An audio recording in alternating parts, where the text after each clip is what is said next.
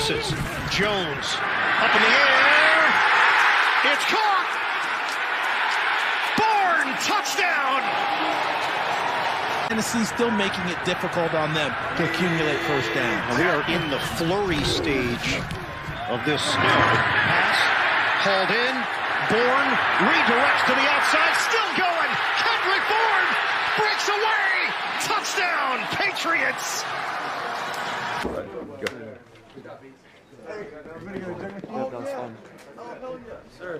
Freak show. That was great. Nice job, brother. Nice job. Nice job, bud. Hunt. Appreciate you, man. Can we get him to get a little more enthusiasm? He's too quiet. All right, fellas, that's, that's what we thought it was going to be right there. Good job of grinding it out. Shut out in the second half. All right, so once again, no turnovers. We tried the percentage of winning up there. All right, four turnovers on defense. So, where is my man? Where's KB?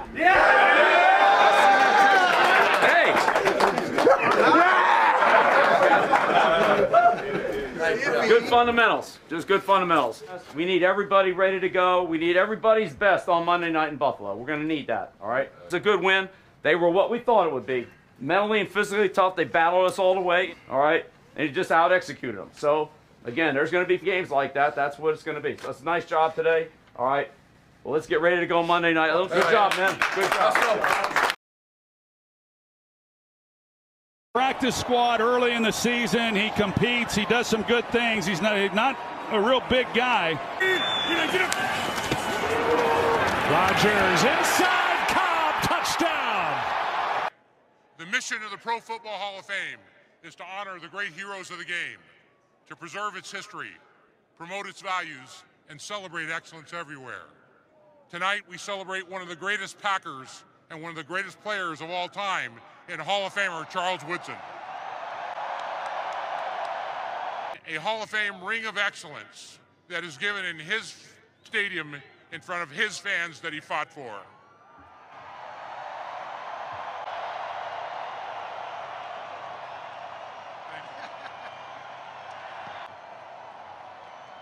Can I turn your attention now to the southeast side of the stadium? It's time to do some unveiling. Packers fans, please join me in the countdown. Five, four, three, two, one.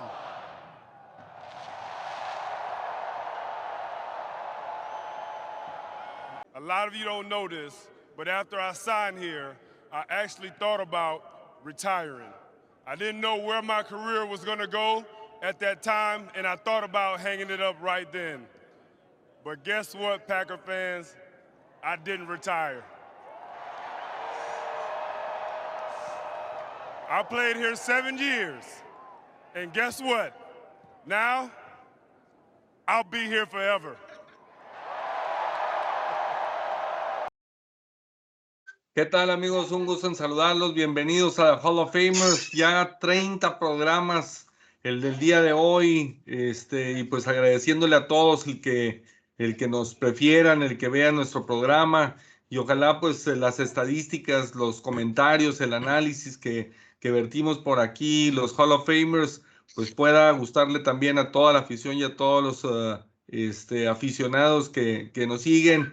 Y pues bueno, un fin de semana eh, interesante donde pues equipos como los empacadores de Green Bay y los Patriotas de Nueva Inglaterra pues empiezan a, posicionarse de manera importante en sus respectivas conferencias y pues pareciera que, que van con todo hacia los playoffs, pero pues bueno, vamos a darle la bienvenida aquí a mis amigos. Eh, el día de hoy empezamos aquí con mi, con mi César Barrientos, que, que sus Raiders de Las Vegas pues bueno, en, en, el Día de Acción de Gracias hicieron la maldad ahí y en un juego plagado de castigos, eh, pues bueno, sacaron la victoria frente a los Vaqueros de Dallas que llevan dos derrotas seguidas, ¿no? Este, mi César. Sí, pues afortunadamente por ahí los Raiders ganaron en un muy buen partido. Yo creo que el partido del día, la verdad es que estuvo bastante bueno, bastante interesante y muy parejo. Por ahí al inicio los Raiders arrancaron muy bien y pues luego los alcanzaron y demás. Y pues bueno, ya en overtime pues... Hazle, güey, hazle, hazle. hazle, por favor. Deja, deja, deja, que, deja que ganemos el que sigue compadre. Qué bueno que ya este, aprendiste. gracias por acompañarnos, pues aquí andamos, este, de nuevo, pues bueno, episodio 30, como ya lo dijo el Chuy, y estamos listos para lo que venga, para platicar de lo que pasó en, en esta semana y pues lo que viene también la próxima semana, que bastante interesante con los duelos divisionales. Así es, y, y pues mi Maigo empezó con la estrategia de, de atacar para, es la mejor defensa. Una bomba de humo. Pues eh, así es, efectivamente. La verdad es que dos derrotas y un empate tristísimo frente a Detroit este, que tuvieron los, uh, los acereros y, y pues uh, de manera negativa invictos desde que regresó el Danny Maigo con toda esa pasión de fuera Tomlin. Pero al rato le vamos a dar unos, unos datos y unas estadísticas a mi Maigo que vamos a ver qué opina al respecto, a ver si, a, mm, ver si sigue diciendo fuera Tomlin. No creo que te convengan las estadísticas, amigo. Lo creo, lo dudo, la verdad. Y no sé para quién lo veas tristísimo. ¿Para mí o para quién? Para pues yo mí que, para los acereros de verdad, ¿no? Ah, no, a los acereros de verdad aquí estamos, aguantando y viendo cómo está pasando esta situación el equipo. Los de mentiritas son los que nada más andan apoye y apoye sin saber ni qué está pasando.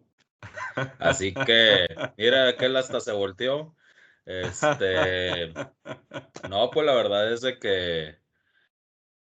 Pues, es que ahora sí podemos decir el movimiento. Oye, Maigo, ahora sí podemos. fuera Tomlin, mande. Maigo, ahora sí podemos decir literal que, que Pepe y los bengalíes casi, casi estaban de cabeza, este, con esa marometa que se aventó Pepe por ahí con el celular, este, que invirtió la, la cámara y, yo dije, se van a caer los bengalíes, pero no, este, aplastaron y hicieron la limpia de los acederos. Pero bueno, el que anda feliz hoy, el que anda feliz hoy es Carlos Macías. Carlos Macías anda con una tranquilidad, este, que, que la verdad es que irradia y transmite esa tranquilidad. Aaron Rodgers de nueva cuenta, yo creo que deja en claro que son el mejor equipo de la conferencia nacional hoy por hoy. ¿Qué tal? ¿Cómo estás, mi, mi Carlos?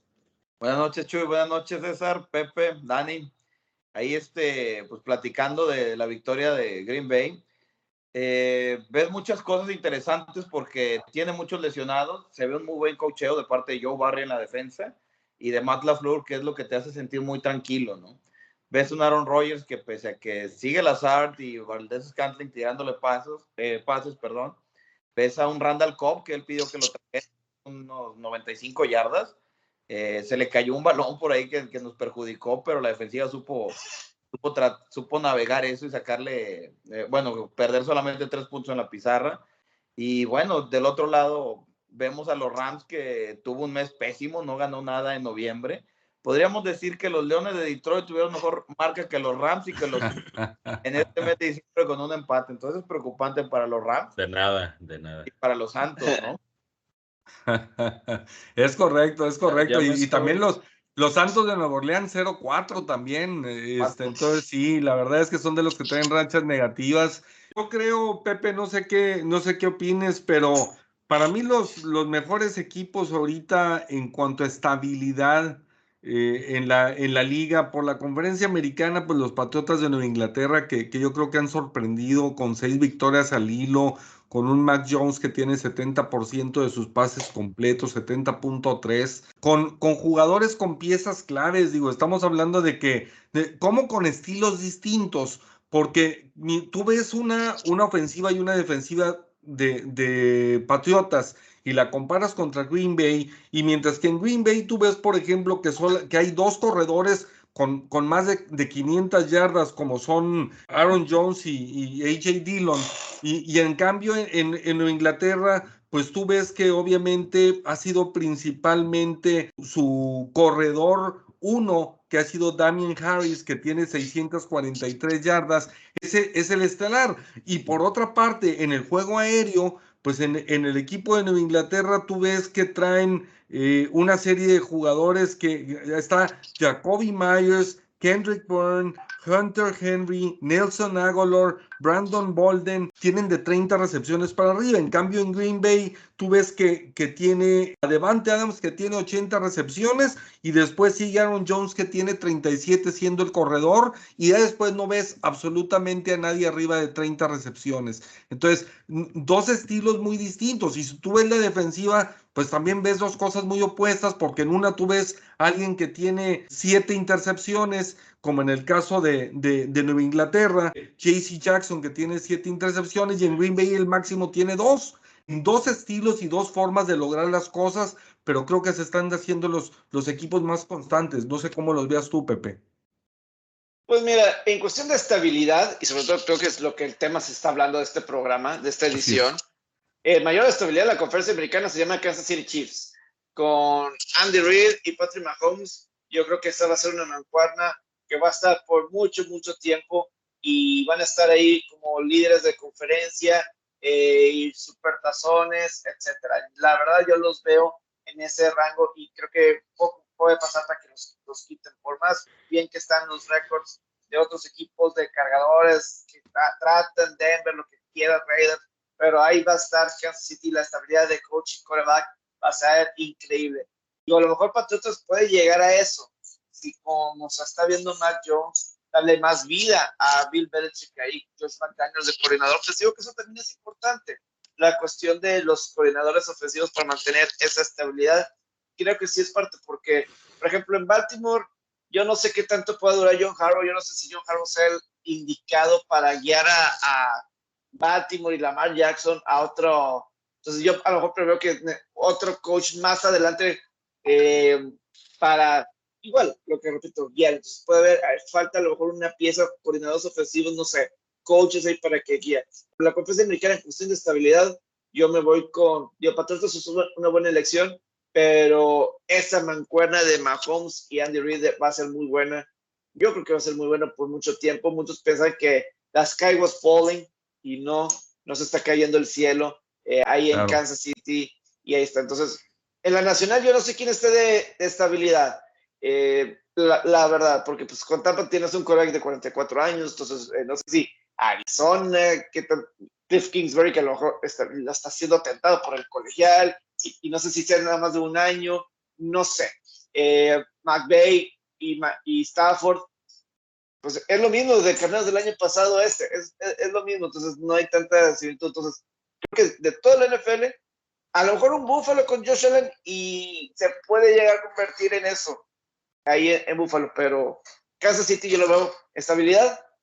Ahorita está en NFL, los veo arriba. Es obvio que Kansas City con la racha que trae positiva pues ya, ya llegó al primer lugar de su división, tiene marca de 7-4, ha vuelto un poco la tranquilidad, todavía no está jugando al tope de lo que es su potencial, pero sí ha mejorado bastante, pero estamos hablando de que, de que Nueva Inglaterra ha permitido 15 puntos en promedio por partido, ¿ah? entonces eh, eh, la verdad es que, digo, nada más como dato, de los, del 2000 para acá, de esos 21 años, en 14 Nueva Inglaterra ha tenido, ha tenido eh, defensas que han permitido menos de 20 puntos durante la temporada, porque nosotros hablamos de los Cuervos de Baltimore y siempre hablamos de su gran defensiva durante estas últimas dos décadas, sobre todo, pues todos los años que estuvo Ray Lewis. Y sin embargo, Baltimore tuvo los mismos 14 de 21 años, los ha tenido con defensivas de menos de 20 puntos. Y no estoy debatiendo en el sentido de que es Kansas City o es Nueva Inglaterra, porque sin duda alguna, con estilos muy distintos, los dos creo que son de los candidatos y de los equipos difíciles de vencer en esta recta final de la temporada. Y los dos están embalados. Habrá que ver porque todavía falta la recta final, que como suele decir César, eh, pues son los momentos donde, donde pues se ven los equipos grandes, es donde los equipos, digo, vemos pues eh, Gronkowski ha jugado creo que seis partidos y Antonio Brown ha jugado cinco. Entonces, los están llevando para que en la recta final de la temporada, que es cuando importa, pues obviamente es cuando regresen, porque son sin duda alguna los dos mejores jugadores ofensivos de los Bucaneros y los que Tom Brady se notó ahora el partido contra Indianápolis, cómo, cómo Gronkowski fue una pieza clave, es un monstruo Gronkowski con todo y que ya no es el Gronkowski que en su momento fue. No sé, César, tú cómo los veas, cómo, ves, eh, te, prefieres un equipo más eh, este, ofensivo, divertido, este, aéreo, como lo es eh, Kansas City, o un equipo más pues alternado entre ataque terrestre y aéreo como, como Nueva Inglaterra. ¿Cómo los ves? Nunca voy a preferir a Kansas City, nada más lo voy a dejar claro, primero que nada, eh, dando pausa, dando vuelta a la página. Este, creo después de lo hace dos semanas menos, güey.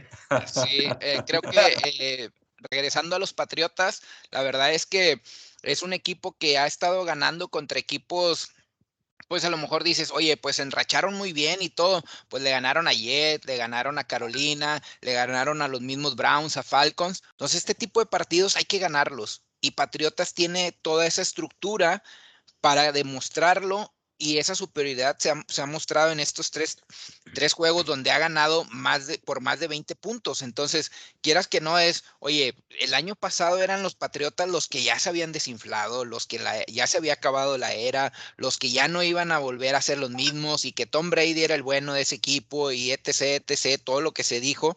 Sin embargo, hoy en día, o sea, tan sencillo como que pasó la temporada, regresaron los que se habían ido, estructuraron bien, le apostaron a un novato y lo han llevado en el proceso, dándole su lugar desde que corrieron a, Cam Newton. Entonces es, tienes a un coreback novato que te está dando muy buenos partidos, es apenas, eh, ahora sí que el primer novato, bueno, el tercer novato en la historia en los últimos 15 años o en los 15 temporadas, donde ha tenido seis victorias consecutivas. Entonces, es como que algo que te habla de que en sí la estructura que tiene Patriotas es muy grande y donde si le das un buen tiempo, un buen proceso a un coreback como este novato, pues creo que te puede venir a dar bastante, bastantes buenos resultados. Entonces, aquí ya le diste la vuelta. Para mi gusto es tuviste un mal año el año el, pasado, sin embargo, ahorita es, regresaste lo mismo, es un tema de cultura, es un tema de, de buenas estructuras, de buenos procesos, de buena planeación y ejecución, que también, pues muchas veces lo has dicho, Chuy, y es la clave, creo que de estos, de estos patriotas, ¿no? Ahorita lo vemos y decías muy buenos datos en tema de la defensa, pero yo me voy con, con el tema de que, oye, pues tres juegos este, seguidos han ganado por 20 puntos o más. En, en realidad es con un novato en control, o sea, eso no se veía, pues a lo mejor desde el 2012 cuando fue lo de Russell Wilson, que por ahí llegó este, también on fire. Por el otro lado, en la nacional, pues hablabas muy bien ahí de Gronkowski y cómo van llevando estos procesos. Lo de, fíjate que lo de Antonio Brown, eh, no sé qué tanto sea que lo vayan llevando o sea el tema extra cancha que traen por ahí con el tema de vacunación, como que para taparle por ahí el ojo al macho. La verdad es que no sé, o sea, honestamente no sé qué, qué, qué esté pasando con él. por, o las dos, sí, sí, sí, también puede ser.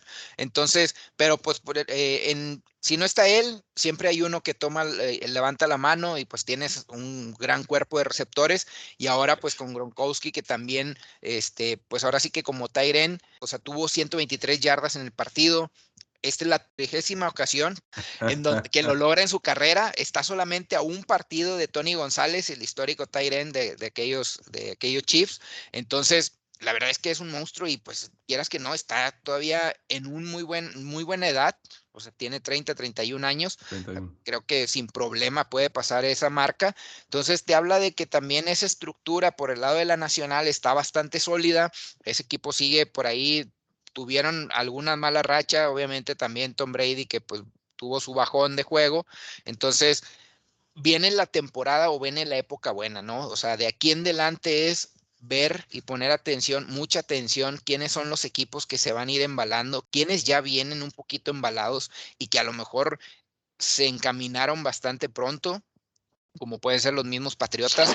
Y lo que viene, pues nos quedan semanas bastante buenas. Viene la semana extra, digámoslo así, que, que vamos a ver cómo van cerrando, ¿no? O sea, sigue habiendo por ahí lesiones. Entonces, eh, me gusta mucho cómo pinta este cierre esta semana, pues lo, dije al inicio, la verdad es que está bastante atractiva con los juegos divisionales, entonces me, pues nos sigue manteniendo ahí al pendiente esta, esta liga. Y Carlos, digo, obviamente, yo, yo en lo personal creo que, que los equipos que terminen mm, con el, ah, el siendo sembrado uno, sobre todo si son equipos Y, por eso lo peligroso de Green Bay y de, de Inglaterra, que llegue, o sea, que tienen estadios que no son techados, que, están al aire libre y que en, los cuales la temperatura y aparte los estadios en sí, la gente, la atmósfera que le rodea, son, son estadios difíciles. O sea, Nueva Inglaterra y, Green Bay son estadios muy difíciles de jugar en enero en, en partidos de postemporada. Bien o mal, pues ahorita eh, en el caso de, de, la conferencia nacional, pues los Cardenales son el sembrado número uno, eh, Green Bay el sembrado dos. Y, pues bueno, ya los bucaneros en tercero y los vaqueros allá en el lejano cuarto, este, cuarto lugar. ¿Cómo ves eh, en ambas conferencias la situación para llegar pues liderando la, la, temporada regular y que les dé ventaja en, los juegos de postemporada? Bueno, en cuanto a la, a la nacional, la localía se va a pelear entre tres equipos, para mí entre tres equipos, ¿no? Los vaqueros creo que no van a estar en ese nivel. Definitivamente creo que va a quedar entre bucaneros ahí en Tampa, muy cómodo para, para el equipo, ¿no? Para Brady, para una gente de mayor experiencia y veteranía. Creo que una ventaja en casa este, los ayudaría mucho. Eh, los Cardinals también, una superficie caliente, un, techado, un, un, clima agradable, pero meterte a Lambo en enero sí va a ser muy peligroso para cualquiera. Pero por otro lado, ¿no? La americana, que es la que más dudas me da, por lo mismo que está más, más pegada a la competencia, cualquiera, de, cualquiera está en esos climas, ¿no? Hablabas bien de los Patriotas, que es un clima muy helado. Los Ravens, que tampoco Baltimore es muy, es muy templadito. Claro. Es muy cómodo. El mismo Cincinnati, ¿no? El mismo Cincinnati. Hablamos también de, de Tennessee, que también tiene una contra Nevada. Y Kansas, City. Kansas City, que también es peligroso.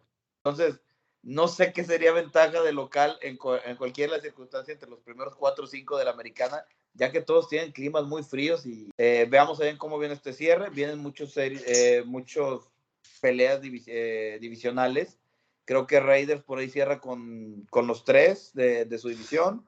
Packers cierra con los tres y también los de la oeste de la nacional, que es Arizona, se enfrenta a San Francisco, Rams y Seahawks. Entonces, los últimos partidos van a estar muy interesantes para definir quién va a ser el primer sembrado de cada división y ya veremos los de conferencia. Yo no tengo una pregunta, Chuy.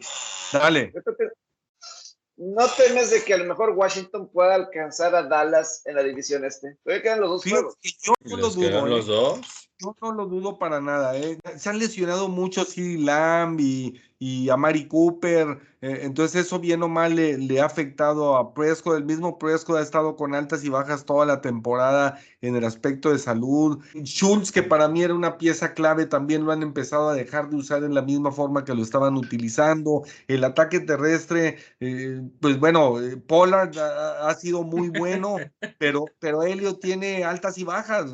yo la verdad es que no veo cómo Dallas eh, sea un equipo contendiente al final de la temporada. Dependerá el eh, juego divisional ahí entre, entre ellos. Yo creo que dos de ventaja sí son una, una diferencia importante, sobre todo ya en esas instancias.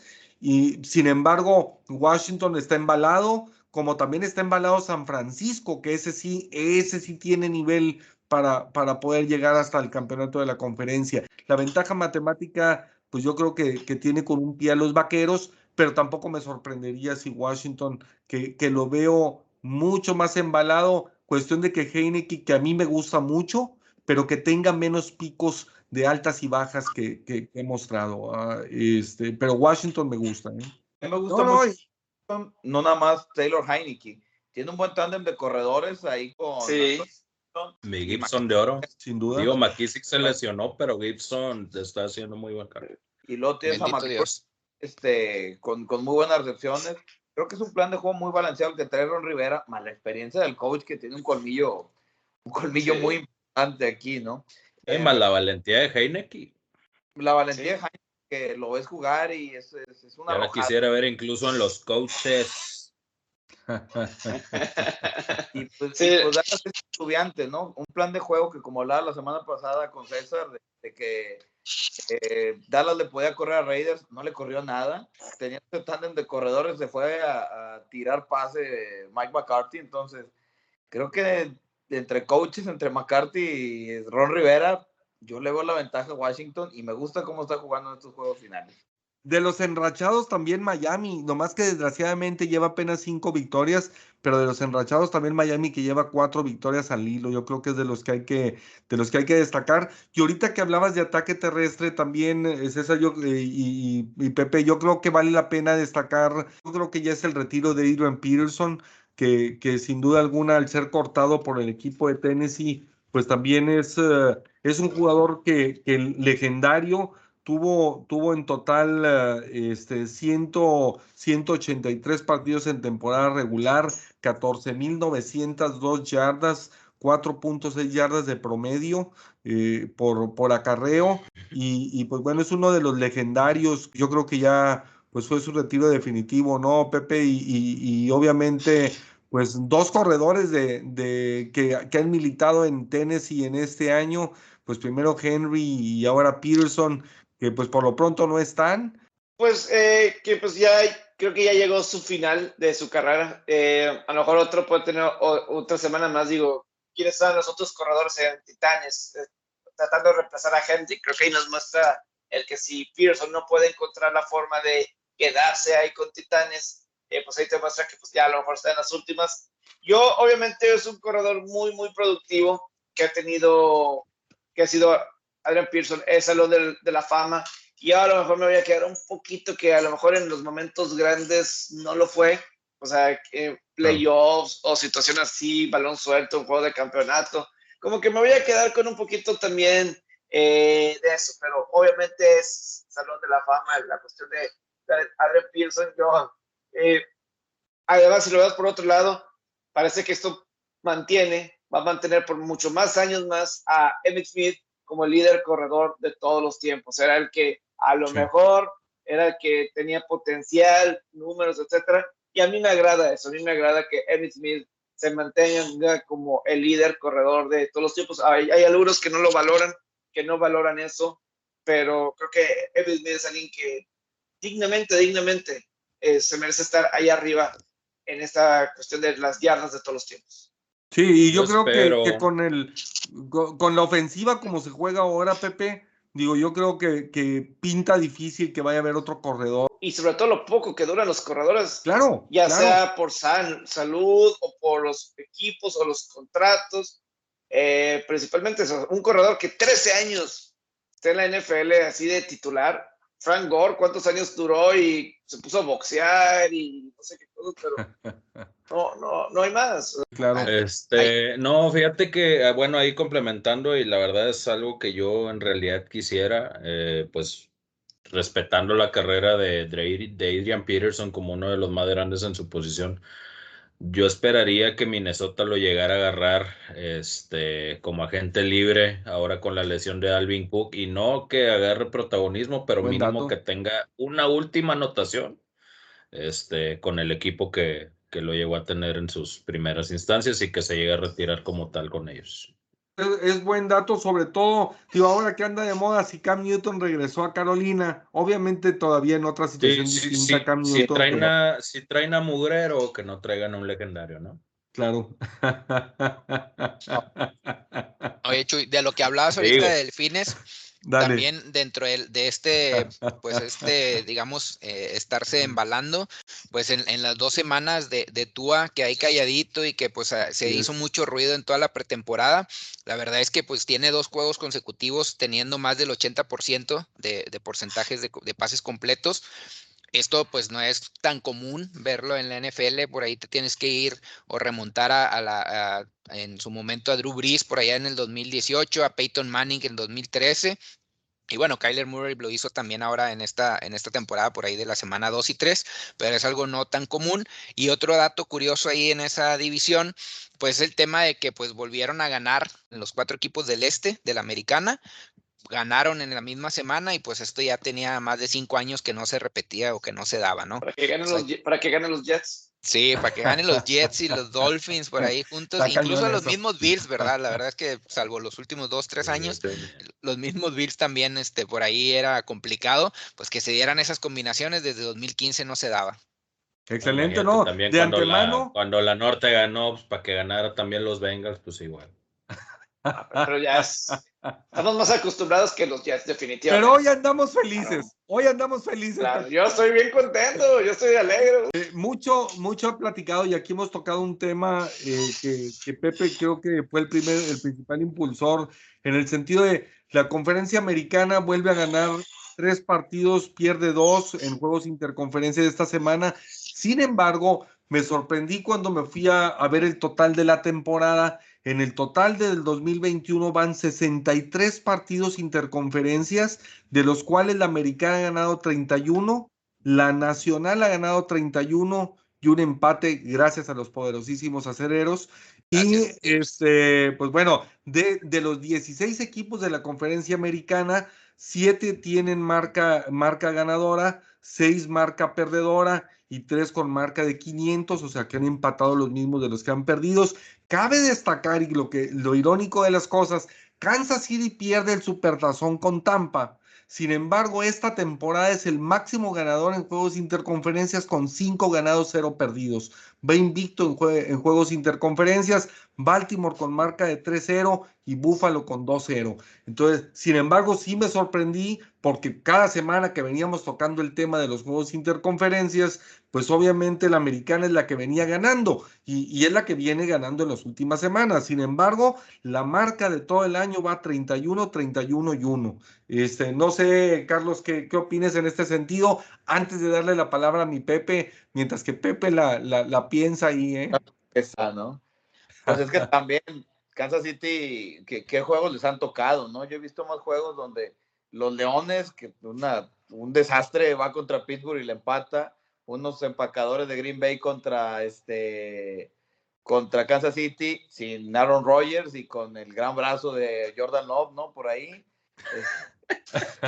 Yo, he visto los, yo he visto los tiros más disparejos, ¿no? Los otros de Chicago contra, contra otros equipos, entonces, pues para ir 31-31 y la calidad de... El único parejo ha sido los Raiders Giants, güey, ya. El Rey, ahí está.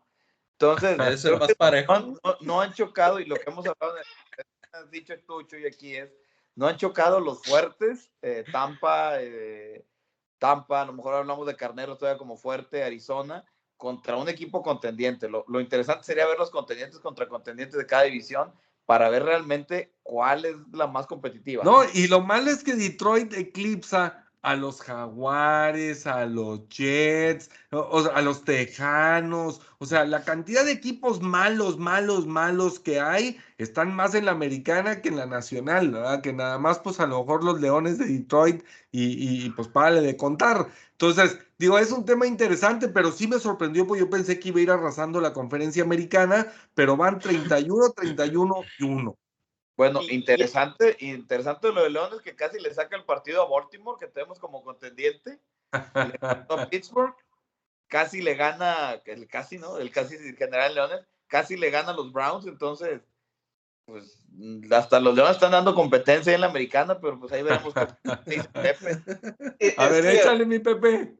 Sí, eh, para, para pasar lo de Kansas City, pues obviamente que sus juegos han sido contra la este de la Nacional, ¿verdad? Ah, eh, puras que, alusiones. hay, hay así de, pero, por ejemplo, por ejemplo, Dallas, Dallas, que es uno de los contendientes en la conferencia nacional, ha perdido tres, sus tres partidos contra equipos de la conferencia americana, contra una división bastante competitiva como es la americana. Por ejemplo, el juego de, de Tampa e Indianapolis estaba pensando justamente en eso cuando estaba viendo para mí, por ejemplo, la victoria de Tampa contra Indianápolis, para mí fue la más impresionante que ha tenido Tampa en esta temporada regular, porque creo que es como venía jugando Indianápolis. O sea, Indianápolis tiene un gran, gran equipo y tiene un gran coach. Su, el récord que tiene Indianápolis, yo digo, oye, eh, pues es que le ha tocado calendarios bien complicados hasta al mero principio, era un buen Seattle al principio, y les tocó ese Seattle. Eh, mientras que Tampa, por ejemplo, por el otro lado, está un Dallas empezando, o vamos a suponer eh, el juego contra Patriotas. Ese no era el Patriotas de ahorita, el que se, se toparon en, en, aquella, en aquella ocasión. Eh, este juego que le ganaron a Colts, Colts venía encendido, venía enrachado, se sentían muy bien, le acababan de apalear a los Bills de Buffalo, equipo realmente contendiente de, de los fuertes. y entonces esta fue la victoria más importante que ha tenido. Y aquí estamos hablando Tampa, que es uno de los contendientes de la nacional, y Indianapolis que está batallando para meterse en la discusión en la conferencia americana para un lugar en postemporada. Para un lugar. No, incluso yo ah creo baja Tennessee, güey. No, y ese, y ese juego impresionante, o sea, Carson Wentz pierde balón suelto Carl Wentz. La, la siguiente. el de Heinz, güey. En el punt. El, el, balón que, el balón que soltó Heinz. Sí. casi todos los balones sueltos e intercepciones que se cometieron en este juego, Tampa la regresó con anotación, salvo la última que fue para terminar el juego. Entonces está el poderío de Tampa, de, de un equipo contendiente que su defensa es competitiva, te quita el balón y cuando lo tiene tu ofensiva te sabe operar el resultado para inmediatamente anotarte, ¿no? Eso Pero completamente con Gronkowski, ¿eh? otro equipo completamente con Gronkowski, Tampa Bay. Muy y falta que también le quieran dar la victoria a Brady cuando fue de Fournette 100%. Ah, que Fournette, que, que fíjate que él, fíjate que él ha sido la clave de Tampa en esta temporada, ¿eh? Para mí él ha sido la clave de Tampa en esta ah, temporada. ya, regresa al juego terrestre. Muy bien Fournette, ¿eh? muy bien. La verdad es que muy bien. Cuatro anotaciones, un partidazo que, que, que dio. Y, digo, yo creo que ha respondido con creces y ha sido de lo más consistente en la temporada para el equipo de Tampa Bay. Este, ¿Ibas a comentar algo tú, Pepe? Lo de Fred, pues muy, muy importante. Así, lo, lo que te digo es que se, han tomado roles, es que distribuyen muy bien eh, según el partido, según lo que toca. Aquí, pues tocó ser juego de, de, de Fournette con los cuatro toros. Lo clave de Fournette es que ha mejorado bastante en el ataque aéreo. Creo que el año pasado, esa era una debilidad del ataque aéreo de Tampa, el conectar con los corredores en el ataque aéreo. Para Tom Brady siempre ha sido eso importante. Nos acordamos de los Kevin Fox, los James White. Se trataron de traer a James White para esta temporada. Se tienen trayendo a Giovanni Bernard, pero Leonard Fournette está tomando un rol importante en los pases totales que el año pasado como eran malísimos en esa área. Y yo creo que sufrió mucho Tampa en encontrar eso eh, con Brady y esa combinación ha sido muy, muy importante con, con Fournette. Digo, ha habido partidos en el que el mismo Godwin ha sido importante, en otros Mike Evans, en otro, hasta Ronald Jones está consiguiendo ahí puntos. Ahora la defensiva tuvo esos momentos importantes porque habíamos visto en otros cuando de plano les estaban avanzando. Eh, y por eso es un equipo que sabe ganar y tiene liderazgo, que sabe cómo ganar. Y eso es lo, lo importante. Pero por eso contra este, un Indianapolis que está como que a mediados y, y lo importante que era ganar ese partido de visitante para un Tampa Bay. Eh, pues yo creo que importante también la defensa de Tampa, en el sentido de que pararon a Jonathan Taylor, que también venía bastante bien enrachado con partidos de más de 100, de 100 yardas.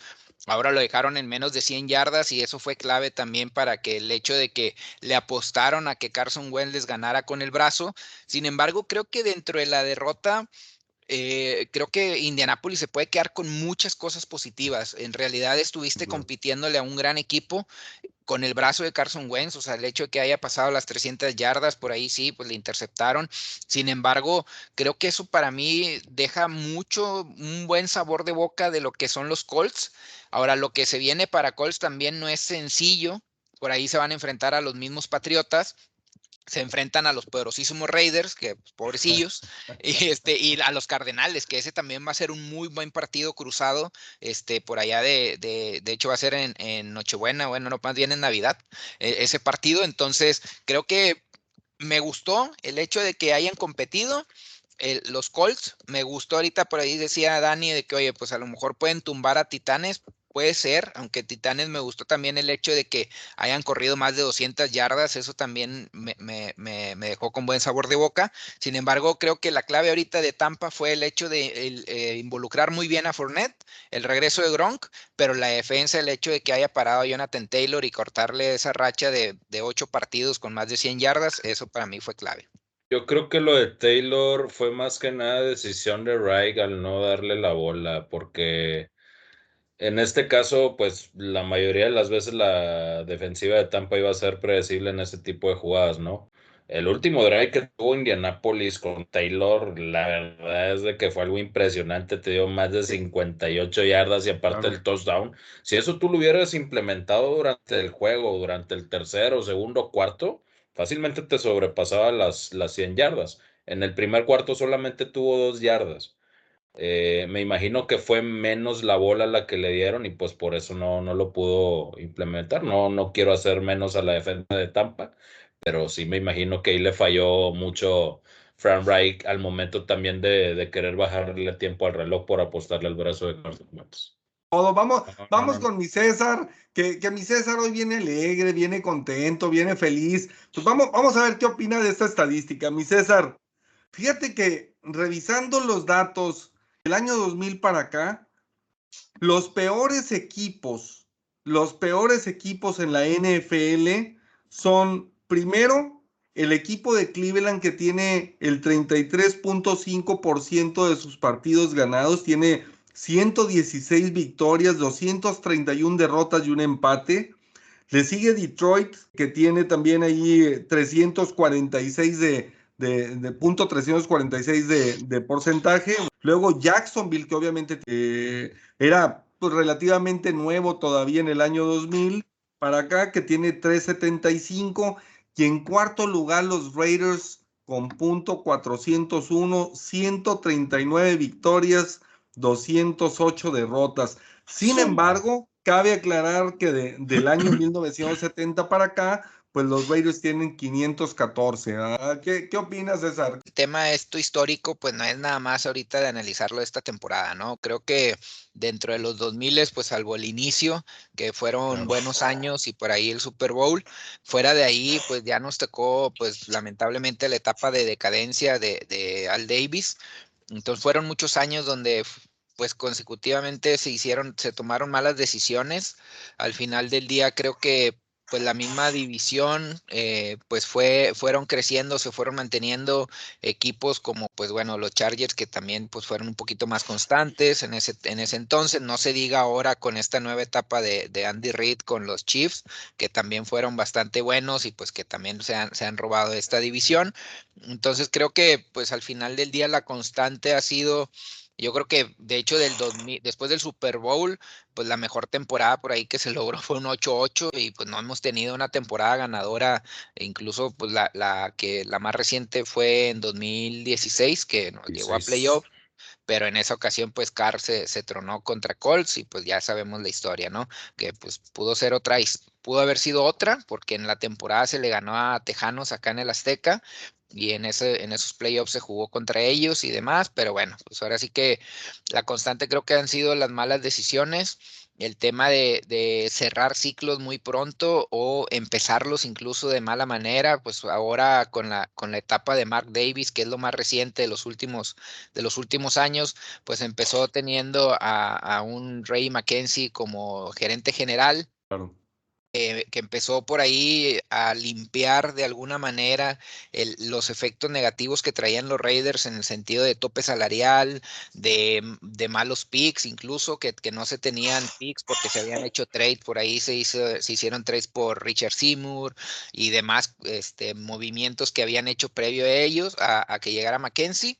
Llega él, empieza como que a establecer un poquito, limpia el tema del tope salarial y empieza a armar un equipo y pues a él le toca yo creo que de los últimos años, dentro de lo que cabe, el mejor draft que fue aquel del 2014, donde en la primera ronda sale Mack y en la segunda sale Derek Carr.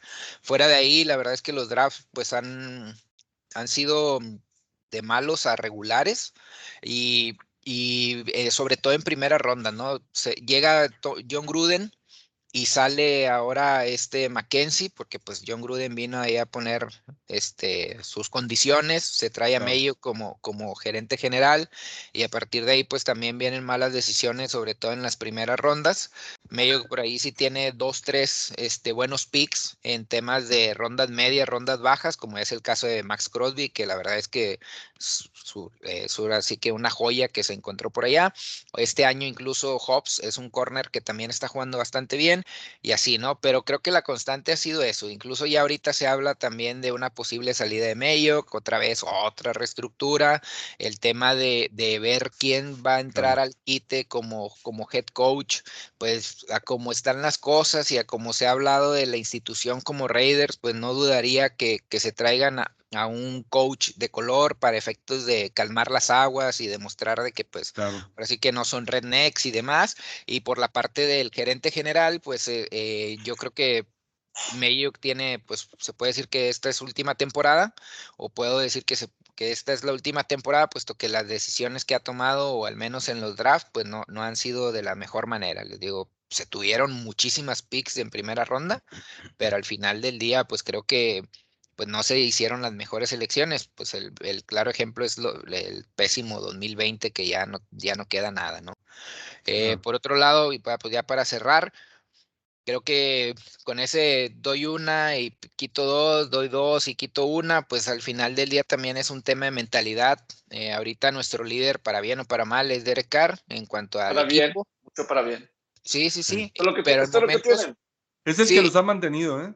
Claro, y en, y en momentos, aquí el tema, Pepe y, y Chuy y compañeros, es el tema es en los casualmente o qué pasa en estos partidos como contra Gigantes, como contra los mismos Bengals, que Derek Carr eh, se cae o no, no encuentra como que su ritmo y no está haciendo su juego, y, ya, o sea, es un tema que se aísla, o sea, no está como que ganchado en el juego y, tiene esos momentos que a veces es donde digo, les falta esa parte de cerrar en temas sobre todo de mentalidad, donde digas, oye, pues no puedes caer en, eh, en este tipo de, de acciones donde de plano, pues ya, o sea, te, te, te, derrotas mentalmente, no te salen las cosas, no encuentras cómo darle la vuelta y pues al final del día pierdes partidos que pues parecieran en el papel que debiste haber ganado, ¿no? Digo, los Bengals que ahorita sí ya están un poquito más enrachados, que quizá empezaron ahí con Raiders, pero pues también te topaste a Gigantes, te topaste a Chicago.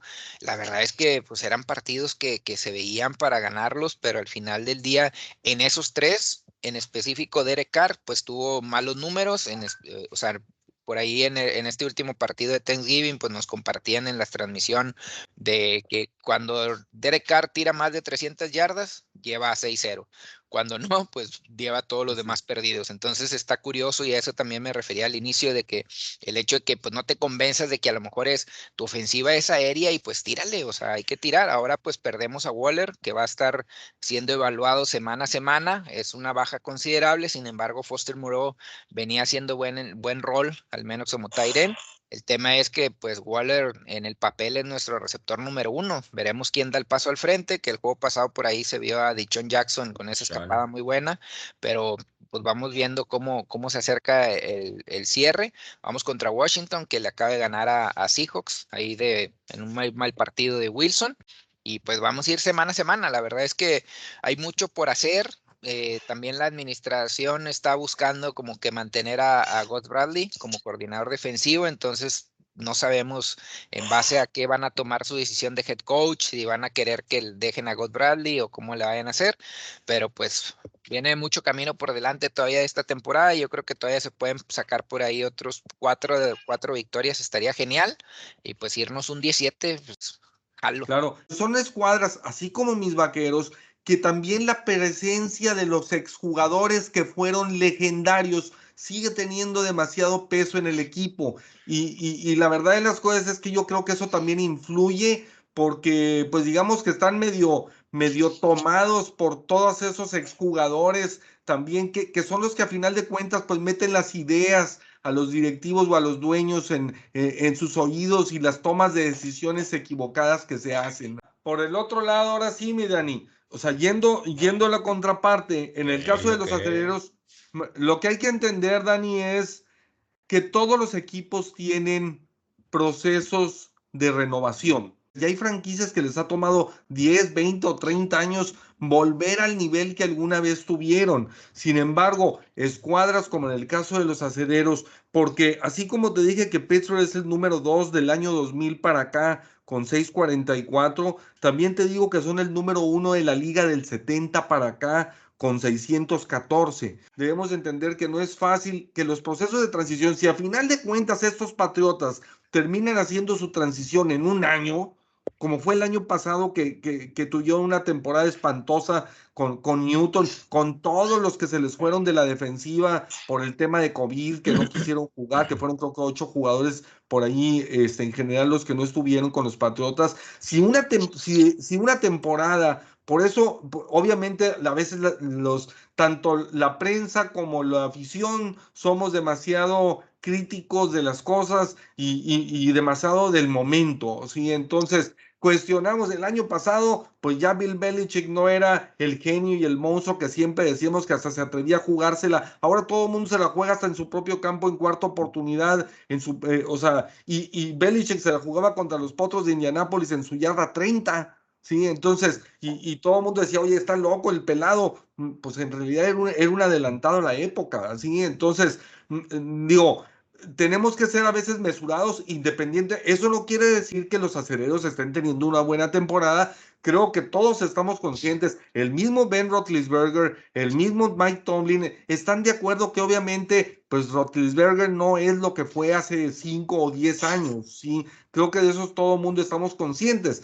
Desgraciadamente, por X o por Y, la directiva también no ha tomado las decisiones correctas para tener un reemplazo para ellos. Digo, ahí está lo que ha pasado con Denver, de que ganaron el Supertazón con Manning y que se retiró a la fecha, pues han intentado con un montón de mariscales de campo, tienen un buen equipo, tienen una buena defensiva, pero pues no encuentran quién sea el mariscal de campo, ¿sí? Entonces, pues siguen intentando y intentando, cada quien con su estilo y con su forma. Entonces, digo, no sé qué opines, Dani, pero pero hablando de manera equilibrada y hablando no nada más de la temporada, que la temporada se ve que pinta para que Pittsburgh pues no tiene nada que hacer en la postemporada, ni, ni les veo posibilidades de llegar. Eh, pues me tupiste de varios lados, Maigo. Casi trataba de recopilar y hallar respuesta a cada una de las cosas que me llegaste a comentar, pero pues igual y algunas las paso, algunas no. Está difícil de, de recordarlas todas.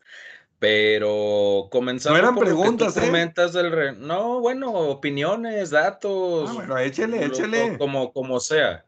Este, para empezar, el hecho de hallar el reemplazo de Ben Rodlisberger, tú mismo estabas hablando acerca de las culturas que tienen sus equipos, ¿no? Claro. En cuanto a las culturas que tiene Pittsburgh, tanto de su head coach, tanto de sus corebacks, o lo que pueda llegar a ser eh, muy prolongado en cuanto a la posición que llega a tener, difícilmente van a llegar a hacer algo como para poder hacer un reemplazo. En el caso de Big Ben, la cultura que tienen los Rooney desde hace, desde hace años inclusive, la verdad es de que ellos no van a hacer ninguna, ningún intento o van a querer hacer algún movimiento para querer reemplazar a Big Ben si es que él sigue en el equipo si es que él quiere seguir estando en el equipo. Ya se ha hecho todo lo posible por querer conservarlo y mantenerlo contento, que incluso le han renovado, le han reestructurado el sueldo, a pesar de los problemas tan inmensos que se han tenido en cuanto a tope salarial. Lo estábamos platicando anteriormente en nuestro especial que tuvimos con Steelers 360. Más de 250 millones han invertido en Ben Roethlisberger desde el 2004 a la fecha. Claro. O sea, no, no es de que haya sido algo con el que tengas que reemplazar. Obviamente no vas a tener un Ben Roethlisberger al año siguiente, Maigo. Yo digo que ni siquiera en 20 o 30 años lo vamos a tener. Yo sé que no. Aquí lo que yo voy es de que si te estás apegando a la cultura del equipo, el mismo jugador también tiene que tener un respeto por la misma franquicia y decir, ¿sabes qué? Ya me dieron todo, ya eh, me alimentaron durante muchos años, yo ya les di dos campeón, yo ya les di dos Super Bowls, eh, me hice de un muy buen dinero, ya me gané el respeto de la afición, ahora sí me está tocando a mí dar un paso adelante para que venga el futuro con una, eh, con mayor, este, vísperas de, de, llegar más pronto o de llegar a reestructurar el equipo con mucha más prontitud.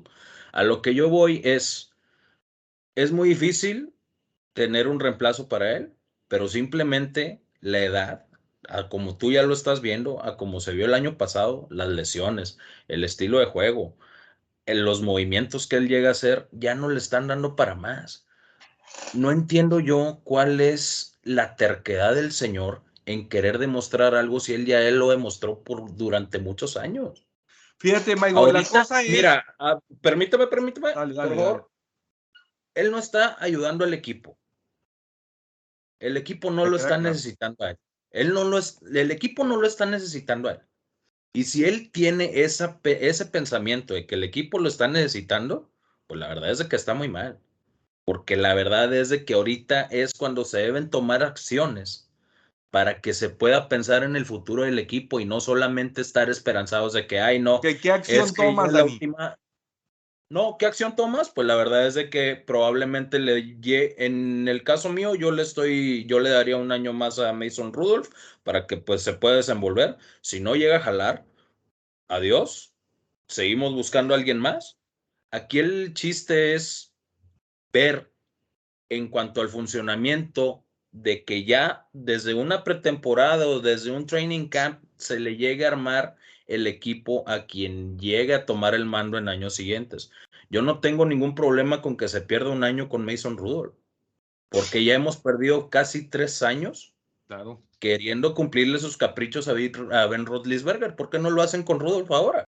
Claro, pero digo, ¿Por qué dentro de lo malo, Michael, hay que ver que mientras tanto ya le renovaban a TJ Watt y ya contrataron a, a Najee Harris, ¿sí? Entonces, bien o mal, de los Ahí pilares de Pittsburgh, de su contrato de estoy de acuerdo, tiene- estoy de acuerdo, eh, pero, pero entender, su no es ningún base ningún de su problema. estructura, base de la estructura de Pittsburgh durante del 70 para acá ha sido el ataque terrestre y su defensiva, que es la que los mantiene en los partidos. Entonces, ah, se- están conscientes que la pieza que les falta, y yo creo que les falta en el cuerpo de receptores también, pero, pero lo que les falta es, eh, es eh, el, el mariscal de campo. Yo creo que estamos de acuerdo. Sin embargo, ya tiene por buen número de años pilar y ancla defensiva y, y tiene también ataque terrestre. Obviamente, lo que hay que fortalecer, siento yo que es la línea, la línea ofensiva y, Sí. y obviamente el mariscal de campo. Habrá que encontrarse la forma. Se rumora de Russell Wilson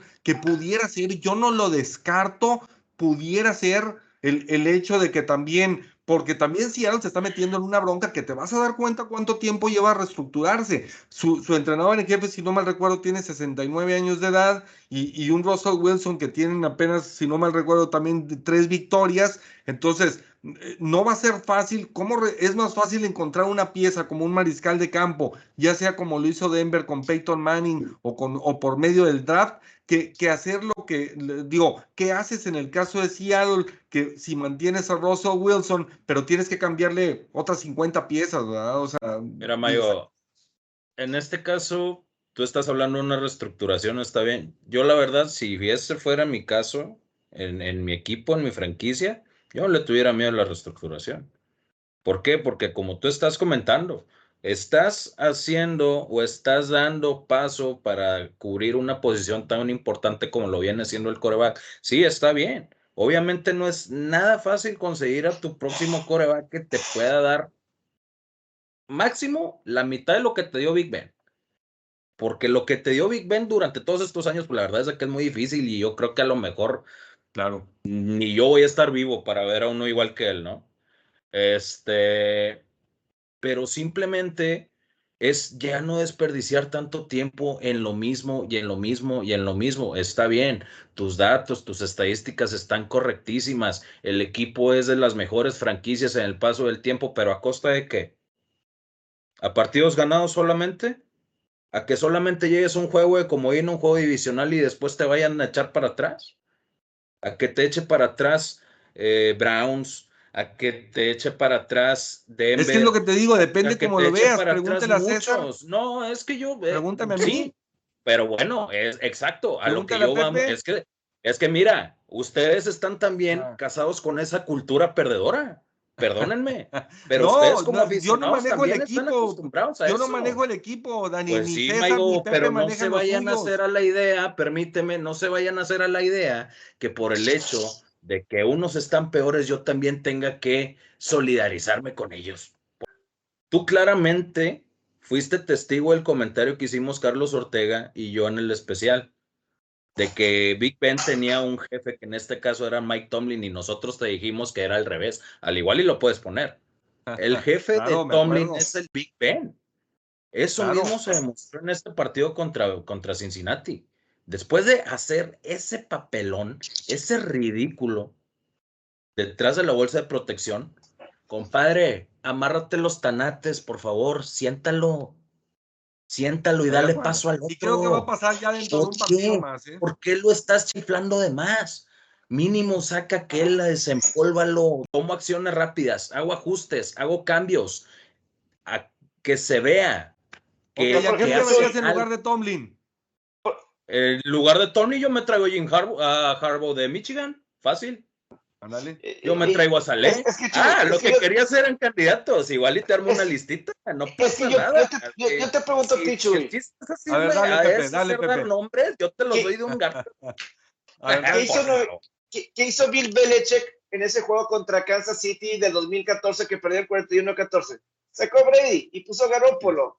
Así O sea, no puede ser que con el juego 41-3 no, no saques a, a Mira. Roethlisberger. O sea, Este jale es de estos. De esto es ese jale. y es que parece que ese sí es el problema más grande. Creo que el problema también que yo he visto es que no ha sabido manejar vestidores. Es muy De bueno escuchando. Y creo que el récord que tiene Pittsburgh es mejor de lo que deberían de tener. Porque el- eh, y eso es mérito de Tomlin. Pero no sabe controlar el vestidor. De ahorita acuerdo. lo de lo de lo que está, la discusión entre compañeros de ahorita de Chase Claypool de que música en el entrenamiento y que Ángel- y eh, viene Es una estupidez. Es una Bueno, acabas de perder. Claro, eso, no, no. es una estupidez no. porque no puede ser que sea un tan problema. imbéciles. Claro, No puede porque ser- Tomlin lo permite. Eso es lo que dice. Pepe. O sea, no maneja bien el vestidor. Desde Antonio Brown le vio, pero sea, no Así maneja es. Mayo, no maneja bien el vestidor, no maneja bien el plan de juego, no ejecuta, no hace nada. Él nunca tiene un plan B, él nunca tiene algo como para hacer un cambio. Simplemente haz un cambio. ¿Por qué? Porque ya sabemos que la directiva no va a tomar acciones por la misma cultura que estamos mencionando. Por favor, no sean aprovechados, no sean malagradecidos y por pura dignidad, háganse un lado y déjense ir al equipo adelante. Excelente, mi Maigo. Ya, ya se expresó mi Maigo. No, no, y, te puedo seguir una hora más, no pasa nada, hombre. Todos tengo. Yo estoy muy contento con todo esto, la verdad. No compares, no, no compares, no compares la paternidad con tres jueguitos, ¿eh? Mi. Charlie, tus, tus empacadores de Green Bay, tus empacadores de Green Bay, como lo mencionamos Estoy muy también. contento yo, la verdad. Muy, muy contento. Claro, no, no, sin duda. Los, los empacadores de Green Bay, 632, eh, obviamente dentro del, del año 2000 para acá, y del 70 para acá, pues tienen 546. Del 90 para acá, pues realmente entre Makowski, este, en su momento, que fue muy efímero, luego Favre y ahora este, Aaron Rodgers, pues la verdad de las cosas que llevan 30 años de mucha estabilidad, en la cual han cambiado y, y realmente hasta podríamos decir que es un caso similar. Mantuvieron una cultura y lo único que hicieron fue un cambio de una pieza por otra. Pues quitaron a, a, a Brett Favre y, y, pusieron a Aaron Rodgers y el equipo siguió. Estos 30 años han dependido casi exclusivamente de su mariscal de campo, un corredor bueno y, y un estelar de receptor o dos estelares de receptores. Eso es lo que los ha mantenido. A la, la, la, defensiva ha sido pues momentos altos, bajos, están unos, están otros, etcétera, ¿no? O sea, ¿qué, qué opinas tú o, o, cómo ves tú en tu caso el, a los empacadores? Bueno, la verdad que lo que me ha tocado a mí, ¿no? Bien mencionas al mágico Maikowski desde allá de que por 91 fue Pro Bowl y luego se deshizo el tobillo y ahí llega Brett Favre y nos da un, impulso muy bueno. De, la escuela de Ted Thompson, ¿no? Ted Thompson que fue gerente de, Green Bay durante muchos años y casi toda la escuela de él es el seleccionar, el desarrollar jugadores de ronda y empezar a meterlos a embalar en el equipo, ¿no? Ted Thompson crió toda esta cultura que va siguiendo con Brian Goodness, que está actualmente. Él estuvo trabajando también ahí con Ted Thompson, muy pegado como asistente. Entonces, todo lo que ha pasado en este, en este periodo es la misma organización, ¿no? No voy a gastar de más en ciertos jugadores, puedo cubrirlos con unos colegiales de tercera, cuarta ronda. Aaron Jones, este, pues el contrato tan bueno que tiene es una tercera, cuarta ronda. Eh, AJ Dillon también es ronda baja o ronda mediana, entonces Segunda, ¿no? siempre ellos creen en el desarrollo. Lamentablemente con los receptores ahorita que nos está pasando que Valdez Scantling y Lazard a veces sueltan bolas, pues son, son cosas que están bateando actualmente. Eh, eh, ¿Qué te puedo decir? En la era de McCarthy, pese a las malas decisiones y las malas defensivas, eh, se creaban equipos que llegaban a una final de conferencia, que pasaban regularmente a playoffs. Con McCarthy solamente tuvieron dos temporadas malas. Después de dos temporadas malas se dieron cuenta que eh, Don Capers no era el, el, coach defensivo adecuado por esas malas defensas. Traen a Mike Petin, hoy asistente de los Osos de Chicago, y empiezan ahí, este, duraron las últimas dos temporadas de McCarthy y estas dos primeras de, de Matt LaFleur. Eh, lo que me ha gustado de Green Bay, eh, lo que hacen ahora con Matt LaFleur, ¿no? Mike McCarthy me aguantó mucho a, sabía que tenemos mala defensiva y siempre aguantaba a Capers. Capers nos duró unos siete años ahí, con unas malas defensivas, pésimos resultados, pero siempre confiando. Matt LaFleur, que hoy lo considero que podría ser este, uno de los coaches para coaches del año, ha tenido buenos resultados, pero cuando él tenía en las primeras dos temporadas a Mike Bettin de, de coordinador defensivo, él entendió que su problema estaba en la defensiva y se trajo un conocido de los Rams, que es Joe Barry, que trabajó con él ahí en 2017 entonces lo trajo para acá y cambió la cultura de la defensa que era muy mala, ¿no? Hoy lo destacable de Green Bay es que la defensa está dando resultados, paró a los Rams y ha parado a Arizona. Entonces, para mí el proyecto, el proyecto o la planeación de organización de Green Bay ha recaído muy bien en la selección de, del coach, que es este, la Florita, y que la Flor ha tenido este, la, le han dado eh, la batuta del cambio que él quiere hacer al mover al coordinador defensivo, al mover al equipo de especiales y al mover el personal de staff que él necesita para desarrollar. Ya veremos a futuro, creo que en cuanto a lo que viene de Jordan Love, no se me hace que sea el futuro de los empacadores de Green Bay. Pero tal vez con esta situación Aaron Rodgers esté un poquito más contento al llevarse con un coach que desarrolla un buen plan de trabajo. Tal vez nos aguante unos dos, tres añitos más, ya podamos no sé, mandar a Jordan no voy a pedir que anda necesitado de corebacks. Eh, Debe de retirarse Aaron Rodgers en, en, Green Bay, sería la mejor decisión para él, creo yo. Creo que para él encontrar un, una química con el coach y un desarrollo de, de juego con, con, no va a encontrar un coach, aunque Así tal vez se rumora que puede ir a Mike Tomlin, no va a encontrar la estabilidad que tiene en Green Bay con el coach, no le van a permitir hacer las cosas y cosas por el estilo, ¿no? En cuanto a ahí, con Dani y... Le vamos a mandar a Dak Prescott también. Nombre de Jordan Love. A Derek Carr. me encantó cómo sacaste a Tony después de todo lo que Yo quiero a Heineke. Yo quiero a Heineke. Pues bueno, señores, entramos ahora sí a, a la fatídica jornada número 13 donde hay partidos divisionales interesantes, sin duda alguna, pero empezamos por, pues por hablar de lo que son los uh, picks, cómo vamos en esta, cómo nos fue en esta semana anterior. Por segunda semana consecutiva, el Chuy Stats anda incontenible y se alzó con uh, un 10-5 por allí. Y luego Pepe y César con 9-6 y mi Dani Maigo y Carlos con 5-10. Eh, entonces eh, se acercan. Ya ahorita, ya ahorita estoy empatado en el cuarto lugar con con Carlos Macías con 84-64, un partido nada más abajo de Dani que lleva 85-63, mi Pepe con 91-57 y César en el liderato con 93-55, pero ya lo tenemos a tiro de piedra a nueve partidos y caballo que alcanza gana, mi César, como tus Raiders, no se vayan a caer como dijo aquel. No, no, no, no, no. Tenemos otra cultura, compadre. Excelente, mi César, excelente. Pues El bueno. Al sotanero. pues bueno, nos vamos a los partidos de la, de la jornada número 13, los más interesantes. Y la verdad es que están tan, hay tantos equipos con marca de, de 5, 6 y 7 ganados que, fue difícil a la hora de estar viendo lo que yo considero que sean los partidos eh, estelares para, para esta semana. Fue difícil encontrar juegos de líderes divisionales, etcétera. Entonces, eh, si quieren, empezamos con el partido que yo considero que es el número 5. Mi César, precisamente tus Raiders eh, van a, a, enfrentarse a los Rojas de Washington en lo que es un juego vital para ambos.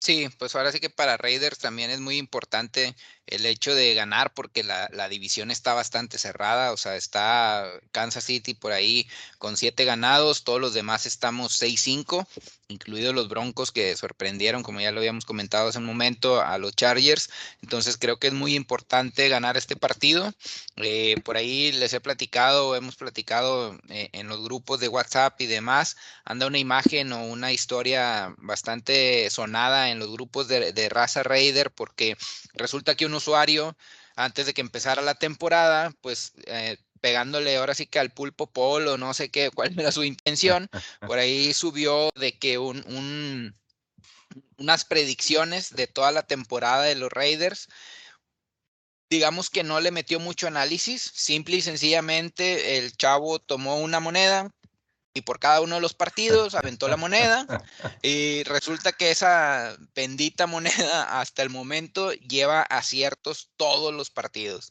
12 veces atinarle con la moneda de tacañón, ¿eh? Sí, la verdad es que sí, o sea, hasta ahorita van los 11 juegos, o sea, el 6-5 está pronosticado por ese, ahora sí que ese volado, y, pues esta semana pinta o dice la moneda, no, no tengo más argumentos más que esa moneda porque también es difícil pronosticarle a, a, a Washington porque no importa el rival, la verdad es que se sacan cada jugada de la chistera, pues por ahí decía Macías hace, hace rato el tema del cocheo, la experiencia de Ron Rivera, creo que tiene jugadores clave en cada posición, tiene buenos jugadores como McLaurin eh, de receptor, como Toño Gibson también como corredor, que esperemos y pues pónganle mucha atención a este jugador porque puede ser un jugador que les ayude a ganar sus ligas en fantasy.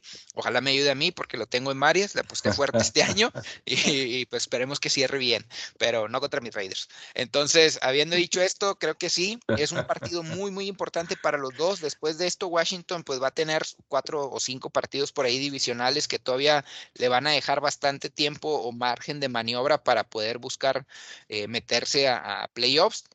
Sin embargo, Raiders no. O sea, Raiders es cada semana hay que jugarla a, full y necesitan a fuerza ganar este partido para seguir manteniéndose ahí en la pelea, seguir en la casa y sobre todo aprovechar que esta semana se enfrentan, que ahorita igual lo vamos a platicar, eh, lo va a platicar por ahí Pepe, se enfrentan los bengalíes contra Chargers, entonces por ahí uno de ellos tiene que perder, a menos de que empaten como los Leones, pero pues eh, por, ese, por otro lado, o sea, es el tema de que ahí se pueden brincar.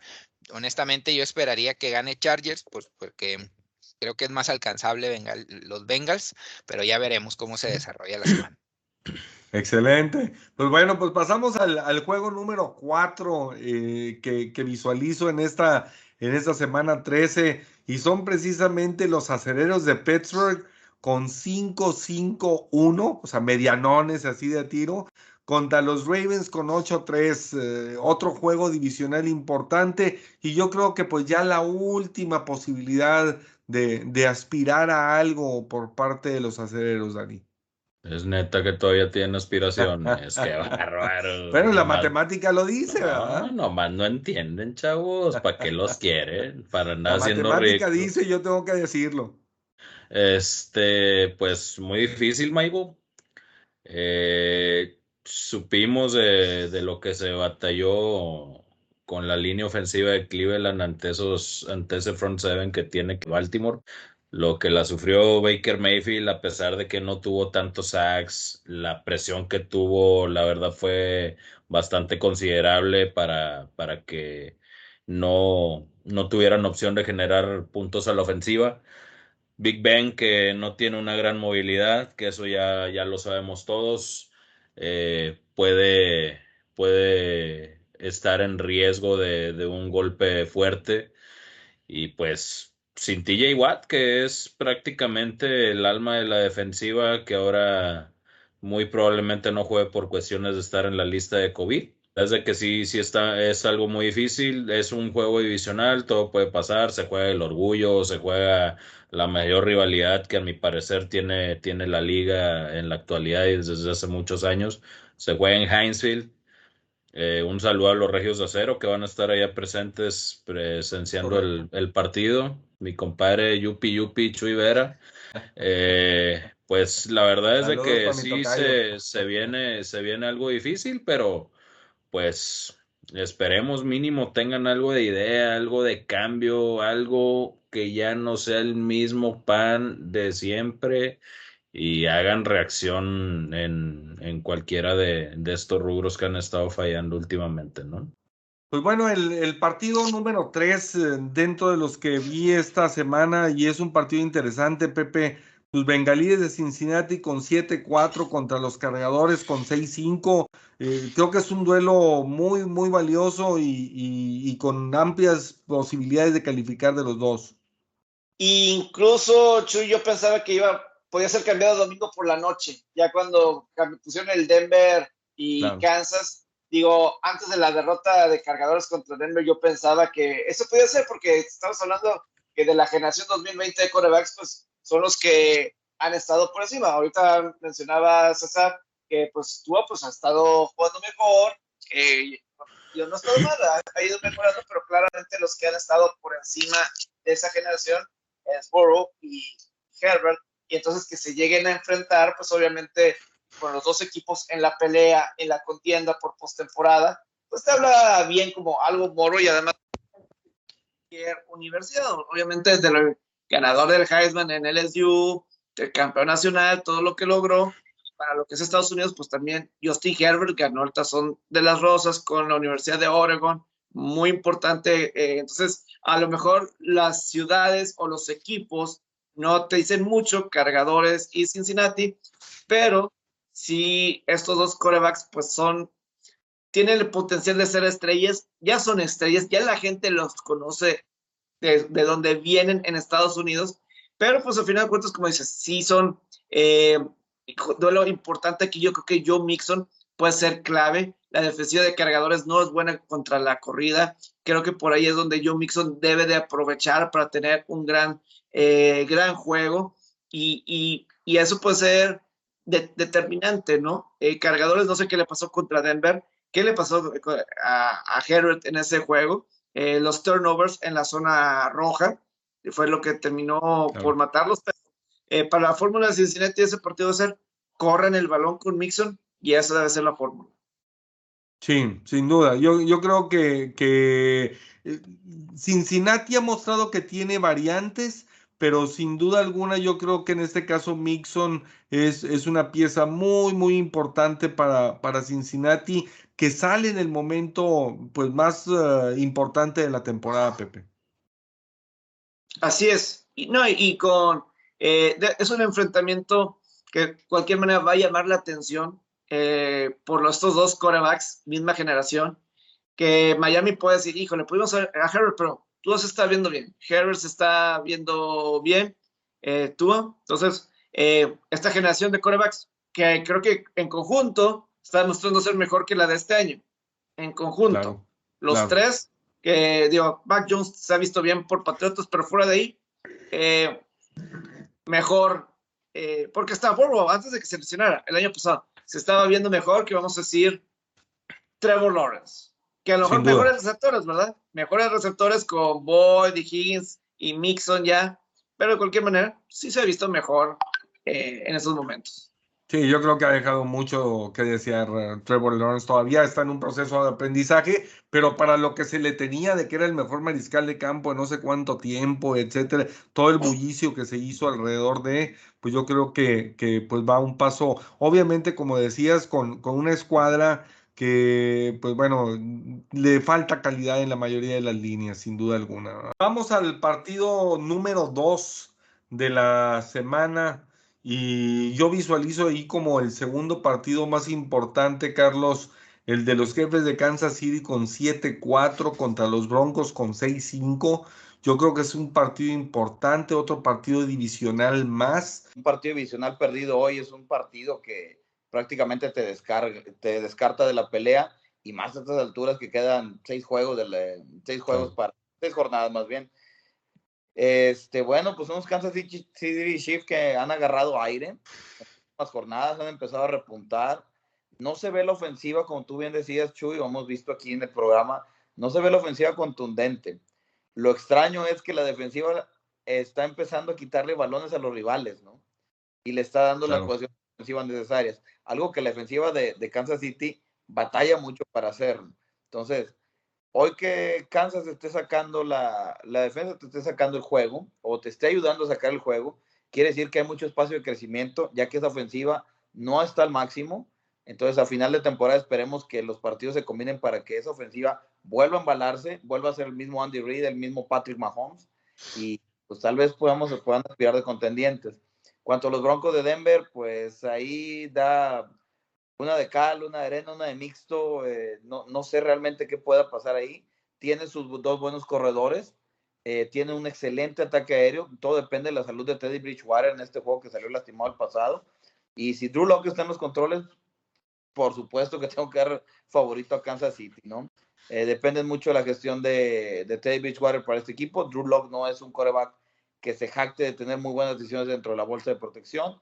Y pues vamos a ver, dependemos exactamente, yo doy como favorito a Kansas City y vamos a ver qué pasa con esta división. Tiramos la moneda de Raiders para la suerte de cualquier equipo, ¿no? Excelente, no, pues mira, yo, yo de antemano es importante mencionar aquí eh, para, para quienes eh, son seguidores o somos seguidores de los Vaqueros de Dallas y de los Santos de Nueva Orleans, no escogí este partido dentro del top 5 porque pues los dos equipos, sobre todo Nueva Orleans, eh, por más que hablamos de, de, lo buen coach que es eh, Sean Payton de los, eh, de los Santos de Nueva Orleans, pero, pero yo creo que sin mariscal de campo es difícil y Trevor Simeon pues no, no ha resultado para nada algo viable para el equipo. Llevan cuatro perdidos en fila. Dallas también lleva dos derrotas consecutivas. Entonces, por eso no quise, a pesar de la marca de 5-6 de Santos y de Dallas de 7-4, yo, mm, a la hora de decidirme por el top 5, pues no incluí este encuentro de los Vaqueros y de los Santos, nomás como, como punto este, a mencionar. Y, y como el partido más destacado de la jornada, por lo que representa, por la, por la marca de ambos equipos, por la rivalidad que hay entre los dos, por ver cómo reaccionan ahora ante en un partido como es el de Búfalo contra, contra Nueva Inglaterra, eh, en el cual pues de, de, de ganar Búfalo pues los empata este, en sí en, en el primer lugar de la división con la ventaja de, de estar ganando este partido, pero si pierde, pues se va a alejar a dos del equipo de Inglaterra. Habrá que, que ver cómo pesan o no. Pues eh, se dice que las estadísticas y que la historia pesa, pero por los últimos 20 años, pues ha sido ampliamente dominador el equipo de, de Nueva Inglaterra. Y, y, pues vamos a ver qué trucos trae por allí sobre la chistera este, Bill Belichick para, para enfrentar a los, a los Bills. Eh, va a ser un, du- un duro y, difícil encuentro divisional, eh, muy, muy físico y, y muy interesante. No sé cómo, cómo vean este y quién quiere entrarle al quite primero para platicar de él. Pues me imagino que en este caso, pues como, como lo has dicho, Maigo, se, se está jugando bastante en cuanto al posicionamiento de la división. El hecho de afectarles en, en este tipo de enfrentamientos, pues ya ves que, que en el caso de los récords y los demás, aunque Miami no creo que sea algo incómodo para ellos el, el que los esté persiguiendo para un posible juego de comodín, pues es más que nada el, el hecho de ver quién en realidad está mejor posicionado para, para estas instancias, ¿no? Búfalo, que la verdad es quien más altibajos ha tenido, un partido te hace más de 40 puntos y en otro un Jacksonville viene y te gana con puros, con puros goles de campo. De, la verdad es de que es un, es un desequilibrio muy impresionante. Lo que tiene Nueva Inglaterra, que ahorita va embalado, la verdad es de que se le ha, se le ha notado muy bien, tanto ofensiva como defensivamente. Obviamente sabemos que, que Bill Belichick es un genio en cuanto el acomodo de su equipo, que solamente tuvo un año malo y vuelve, vuelve a estar instancias en, de, de pelea de, del título. Pues yo, por lo personal, veo, veo ganando a Bills, más que nada por el hecho y la presión que tienen, que tiene Sean McDermott al momento de, de demostrarles que tienen que, tienen que demostrar que, que en realidad son los contendientes para el Super Bowl, como mucha gente lo, lo llegó a pensar en sus inicios.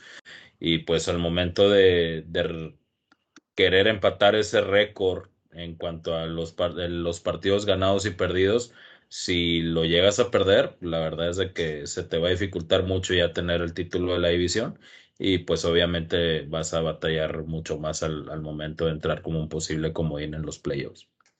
Sabes que como bien lo mencionaste, Dani, digo, Búfalo en todos los partidos que ha ganado, creo que todos los ha ganado por 14 puntos o más en todas sus victorias, pero de repente cometen cada, cada este, cosa tan increíble. Yo creo que en gran parte se debe, pues obviamente a la falta de ataque terrestre y aparte a la falta de confianza del cocheo también en ese ataque terrestre. ¿sí? Entonces, es un equipo que, que es tan fuerte por aire y, que es tan fuerte como local, tan difícil de, derrotar ahí en, su estadio. Sin embargo, eh, digo, yo creo que son favoritos sobre Nueva Inglaterra porque a final de cuentas es un ambiente muy, muy difícil el que, el que hay ahí en, este, en Búfalo y, sinceramente pues habrá que ver, aunque ha respondido bien en situaciones difíciles eh, eh, Mac Jones, pero, pero yo creo que esta es la prueba de fuego junto con la que tuvo con Tom Brady con ese enfrentamiento, pero en el cual en realidad pues no tenía nada que perder y mucho que ganar, Pero yo creo que este, que ya es un partido que cuenta, que ahora ya vienes tú como ser el líder divisional, ahora tú eres el que tienes otra responsabilidad, entonces habrá que ver cómo responde Mac Jones en esta situación y destacar las 11.5 sacks que tiene este Matt Juron, que creo que es un jugador clave de, de, Nueva Inglaterra, y, también las 62 tacleadas solo de, de Kyle Duggar, que, se ha convertido en una pieza clave del equipo de, de, los Patriotas en total, con todas las 18 asistencias que lleva, pues lleva 80 combinadas. Entonces creo que es un jugador importantísimo y, y no hay que olvidar como quiera también el aspecto del pateador que Nick Folk ha tenido 31 goles de campo de 34, eh, ha tenido una muy buena temporada, las tres las tres que, que ha este, fallado, todas han sido mayores a 50 yardas. Eh, digo, a diferencia, por ejemplo, Carlos, de, una, de, un empacador, es que ese es el punto débil que yo le veo a, a Green Bay. Digo, obviamente Mason Crosby 18 de 27, o sea, tiene nada más 18 goles de campo realizados y, aparte la cantidad, el porcentaje de, y la eficiencia, él ha fallado de 30 para arriba, de 30 a 40, de 40 a 50 y de 50 para arriba. Entonces, eh, digo, creo que, que, son puntos a considerar. Sí doy como, como favorito al equipo de Búfalo, pero creo que va a ser un duelazo muy interesante donde las defensivas van a, van a este, hacer gran presencia. Importará el clima, si hay lluvia, si hay nieve, eh, ver cómo, cómo se presenta ya a finales de semana para este, para este partido, ¿no? De entracho y esto que hablas del, del clima, es la primera vez en la historia de la franquicia de los Bills que, que tienen un Monday Night Football en diciembre. ¿Por qué? Pues porque de plano no sabes cómo te va a tratar el clima ya en Búfalo, eh, ya entrando a diciembre. Esperemos que sea un clima agradable para jugar fútbol, pero pues es también uno de esos datos, ¿no? Que por ahí se presentan. Pues la verdad es que en toda la historia no se había dado este partido en un Monday Night. Saludo a mi compadre Pacheli, que primero Dios va a andar por allá. Ojalá que ganen sus Bills. Y este, pues nada, o sea, es, es, es, este, curioso el hecho de que no se haya, jugado nunca un Monday Night por allá de los Bills. Recordar también que el año pasado eh, los Bills pues sí se enfrentaron, o más bien los Bills visitaron a Patriotas en un Monday Night y pues ahí sí, pues ahora sí que el año pasado barrieron la serie. Esta serie de al menos de Belichick contra Buffalo va 25-5, a pesar de, les digo, la, que los barrió el año pasado en los Bills. Entonces esperemos ver cómo, cómo viene Belichick contra, contra Bills, que definitivamente todo el tema de movimientos y demás que hizo durante la agencia libre, creo que fue única y exclusivamente para ganar la división y quitar el, eh, quitarle el trono a los Bills. Antes, antes de pasarle el micrófono a Carlos, eh, la verdad es que me llamó la atención ese dato, muy buen dato, César. La verdad es que, digo, suena increíble, que un equipo que aunque no fue bueno en los 70s, pero tenía un O.J. Simpson que era atractivo, etcétera, por ejemplo, o, o, una escuadra que en los 90s pues tuvo cuatro supertazones. Eh, entonces, pensar que nunca haya tenido un Monday Night, que, que en teoría es el juego estelar, pues es increíble que nunca haya jugado un Monday Night de local, con todo y el aspecto climatológico. Mm, digo, la verdad es que es un, buen dato que no, la verdad es que no me lo sabía, ¿eh? eso sí lo tengo que, decir. Hay pocos que me llamen la atención, este sí me llamó bastante la atención, muy interesante. ¿Ibas a decir algo tú, Carlos? Bueno, el dato nos dejó frío a todos, es muy interesante. La... Literal. Literal. y frío va a Búfalo y eh, frío el dato totalmente redondo. Es muy importante para Búfalo y quiero ver la capacidad de Sean McDermott de, de actualizar su sistema ofensivo, ¿no? Comentabas bien, Chuy, que eh, no tiene carrera, es muy regular. Creo que basar tanto su ataque en Josh Allen y en la confianza que se tenga Josh Allen y que sea un ataque solamente de él, creo que tiene que empezar a variarle ya a estas alturas porque se puede ver sorprendido. Ya saben exactamente la forma de jugar de ofensiva. A Búfalo le urge dar un golpe sobre la mesa. Es el primero de dos encuentros. Después de ese juego, creo que pasan tres semanas para que se vuelvan a encontrar en el Gillette Stadium. Entonces, Buffalo tiene que ganar este para llegar un poquito más planito al otro juego en Gillette Stadium. Después de esto, Buffalo, después de pasar la aduana de Patriotas, se va directamente contra los Bucaneros. Entonces, necesita empezar a ponerse las pilas ya en este cierre de campaña Buffalo si quiere aspirar a algo más grande. Para Patriotas, por otro lado, un equipo más equilibrado. Esta podría ser la, la graduación de Mac Jones en los controles, ganándole a Buffalo, el primero en la serie de, pues de un rival divisional fuerte para ellos en los próximos años. Después de esto, pues viene a descansar eh, la siguiente semana, después de Búfalo descansa Patriotas y se preparan para el cierre de temporada. Este es un juego muy interesante. Si Búfalo puede golpear a Patriotas, tiene que ser hoy, antes de su, antes de su semana de descanso, porque Gillette Stadium se me hace más difícil.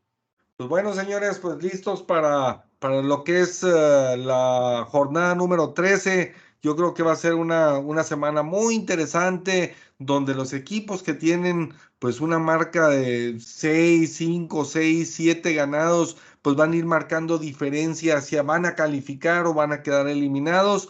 Y, pues digo, sin duda alguna, hay algunos que se van a ir rezagando y van a ir quedando lejos de, de los playoffs, como parece pintar con los acereros de Pittsburgh. Pero se, como lo había dicho, como lo había dicho. ¿Se están peleando los boletos qué, Pepe? Los boletos del playoff como los boletos para ir a ver Spider-Man en diciembre. Exactamente. Oye, qué furor tan tremendo, oye, amigos, primos y de todos, y todos van a ver el, Spider-Man famoso que, que pues solo está en cines. Eh, esperemos que, que pues salga uno que otro hombre araña por ahí en esta jornada. Yo creo que divisionalmente pues hay grandes partidos, eh, sin duda alguna, ¿no? Sí es. Burrow se parece un poquito a Tom Holland. Ahí tiene algo de apariencia, no sé. no sean vaqueros, no lo ven desde casa. Spider-Man. La moneda está en el aire y pues vamos ahí por otra victoria de mis poderosísimos Raiders y veremos a ver cómo, cómo se va encaminando esto. La verdad es que del juego por ahí de, de, los Bengals contra Chargers, pues yo preferiría que ganaran los, los Chargers. Al final del día creo que ese séptimo lugar va a estar peleado con Bengals y, pueden estar por ahí los Colts también mismos. Entonces va a estar muy bueno, ¿no? De lo que viene. Pero hazle, güey. Pero bueno, por lo pronto, mira, todos vamos a decir fuera Tomlin. no, no, no, no, no, no, no, no, yo no les doy permiso, no tienen ese derecho. que se quede Tomlin, que se quede Tomlin. Así es, que se quede por siempre. Síganle, síganle de ilusos, ustedes dejen a los es chidos. Más, es más, que renueven cinco años más a Rotlisberger. Ándale. Y, ya vamos a ver la próxima semana haciéndole cómo, César, cómo, cómo va a hacerle el Maigo. no, voy a caer, no voy a caer, no voy a caer. Esperemos la próxima semana, amigos. Así es. Pero bueno, señores, un gusto en saludarlos. Lárgate, Tomlin. Saludos.